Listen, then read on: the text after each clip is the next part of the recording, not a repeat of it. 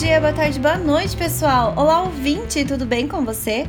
Você está ouvindo agora o podcast do Meu Nome Não É Não, que traz desenho de livros, de artigos científicos, reportagens, filmes e documentários sobre o mundo do comportamento canino e animal e propõe uma conversa sobre essas experiências e sobre esses estudos. A nossa proposta é divulgar os autores, os artigos, as pesquisas, todo o conteúdo que possa beneficiar na relação que você tem com o seu cão, com o seu gato ou com os animais que estão ao seu redor. Nosso podcast, em nenhuma hipótese, tem como objetivo que você substitua a leitura dos livros ou assista o produto original da nossa obra, da nossa resenha. O que fazemos aqui é apenas um recorte com a nossa visão e a nossa perspectiva do conteúdo. A nossa proposta é te ajudar a encontrar o que mais se encaixa na sua busca do momento. Nós esperamos que vocês sintam motivados a conhecer mais sobre o mundo do comportamento animal.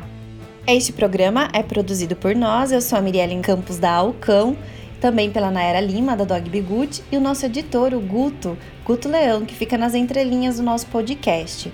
Você pode encontrar o Menem nas redes sociais Facebook, Instagram, Twitter, basta colocar lá, arroba meu nome não é não, que já vai aparecer a gente.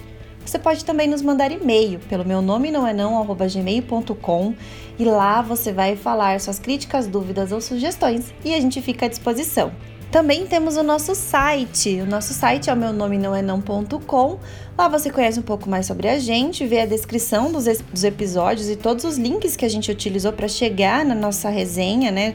É, ali vai ter o, o, link de acesso aos artigos ou a nomenclatura dos artigos ou dos livros também, né? Então corre lá que dá para também baixar e ouvir offline o nosso podcast. Se você já não estiver ouvindo pelas mídias de streaming, né? Então a gente tá no Spotify, iPodcasts, Google Podcasts. Então você encontra-me em todas as mídias sociais, ok? E se hoje eu estou sozinha, hoje é dia de Drops. Não pule, não puxe, não lata, não morda, não suba. Ei, meu nome não é não. E o artigo que eu trago hoje como resenha se intitula um rótulo é um rótulo, não importa o cachorro, avaliando a generalização da remoção de rótulo de raças dos cartões de adoção.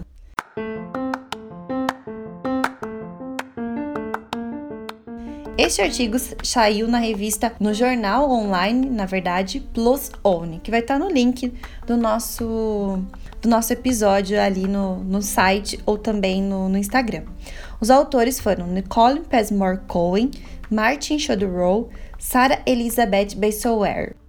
O Bedouin é um abrigo de adoção na área metropolitana de Nova York, incluindo Nova York City mesmo.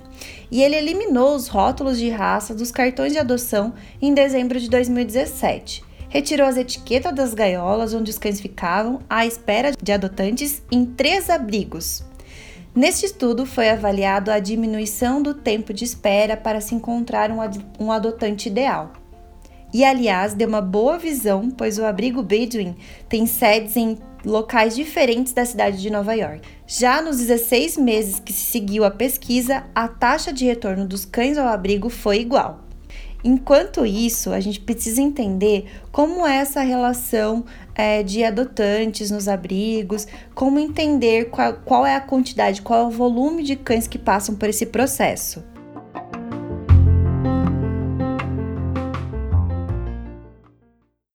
Bom, são 1,6 milhões de cães adotados em abrigos de animais nos Estados Unidos anualmente.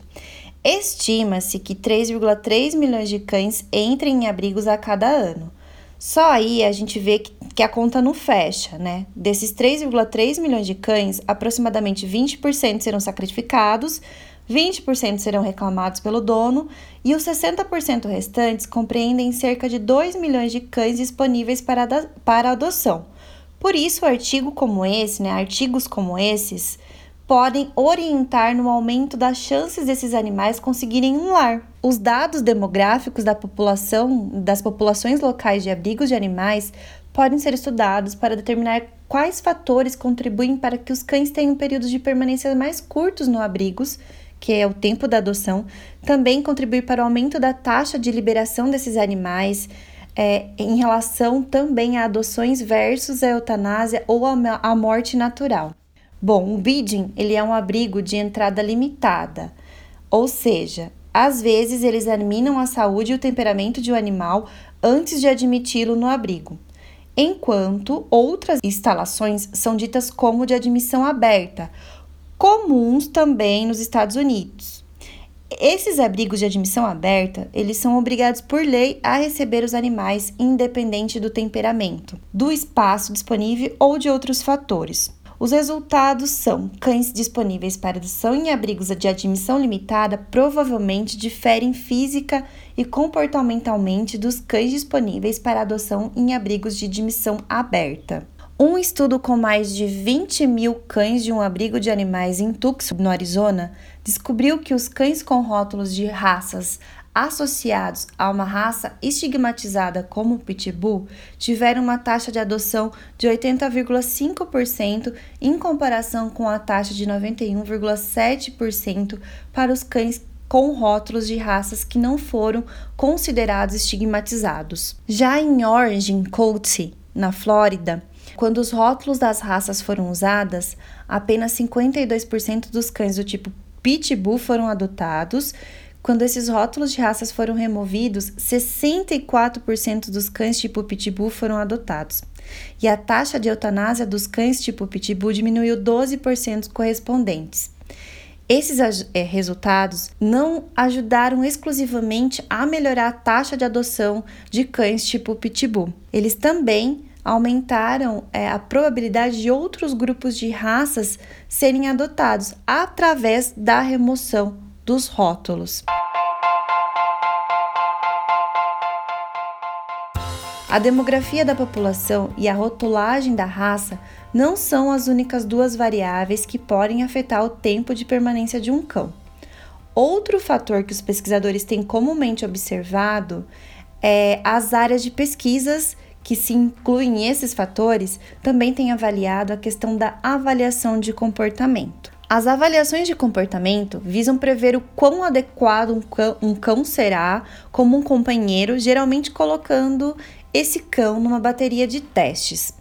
Essas avaliações têm como objetivo simular os possíveis desafios de um cão na vida real, né, na sua futura casa, para informar os possíveis adotantes sobre o comportamento do cão.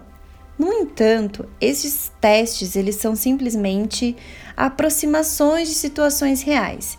E os cães, eles podem ser considerados perigosos ou não ser considerados perigosos a partir de uma avaliação de comportamento com uma taxa, digamos, de avaliação bem pobre.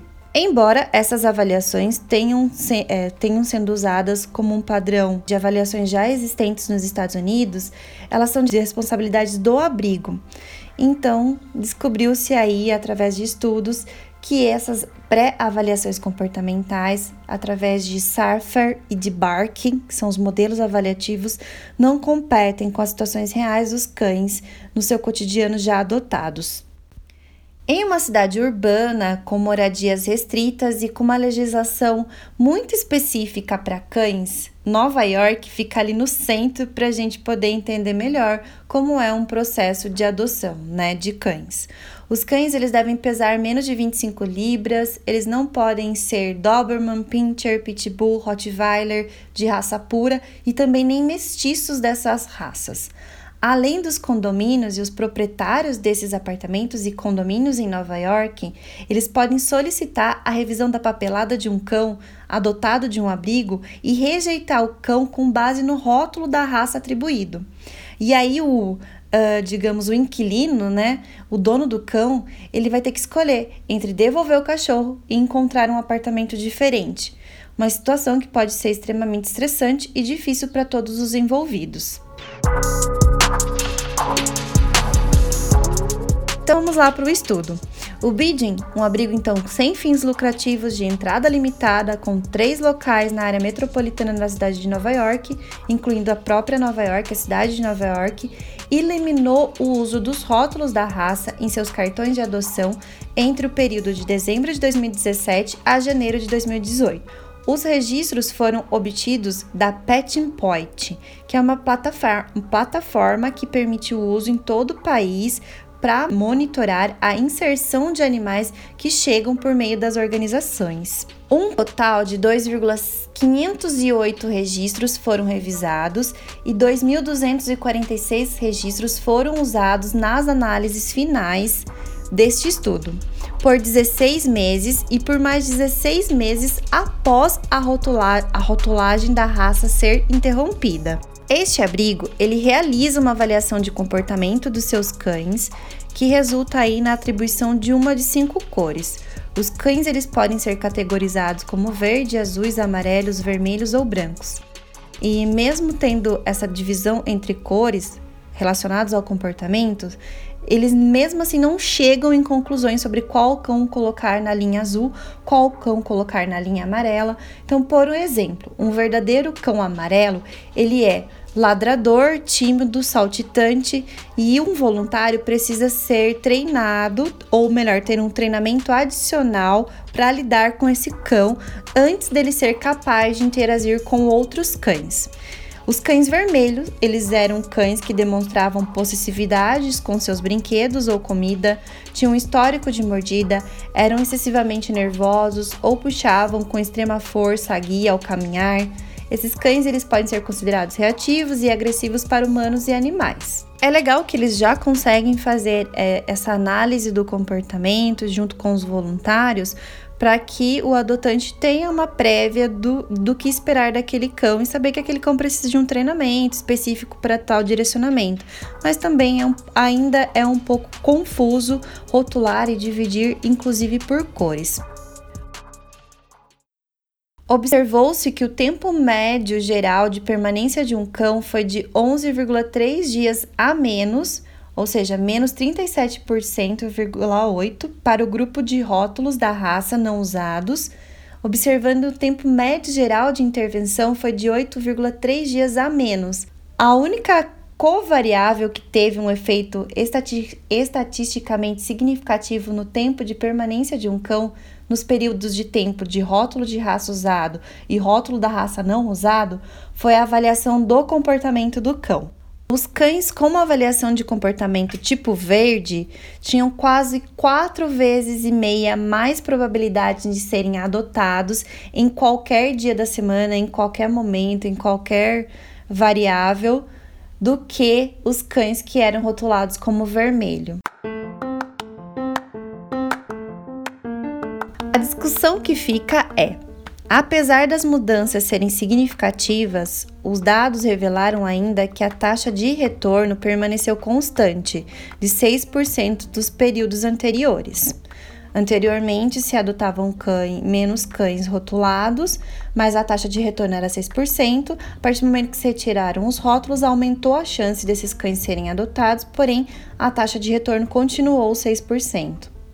Embora correlacionais, esses resultados apoiam as descobertas anteriores de que as taxas de adoções para cães do tipo Pitbull e outros grupos raciais aumentam após a remoção dos rótulos das raças.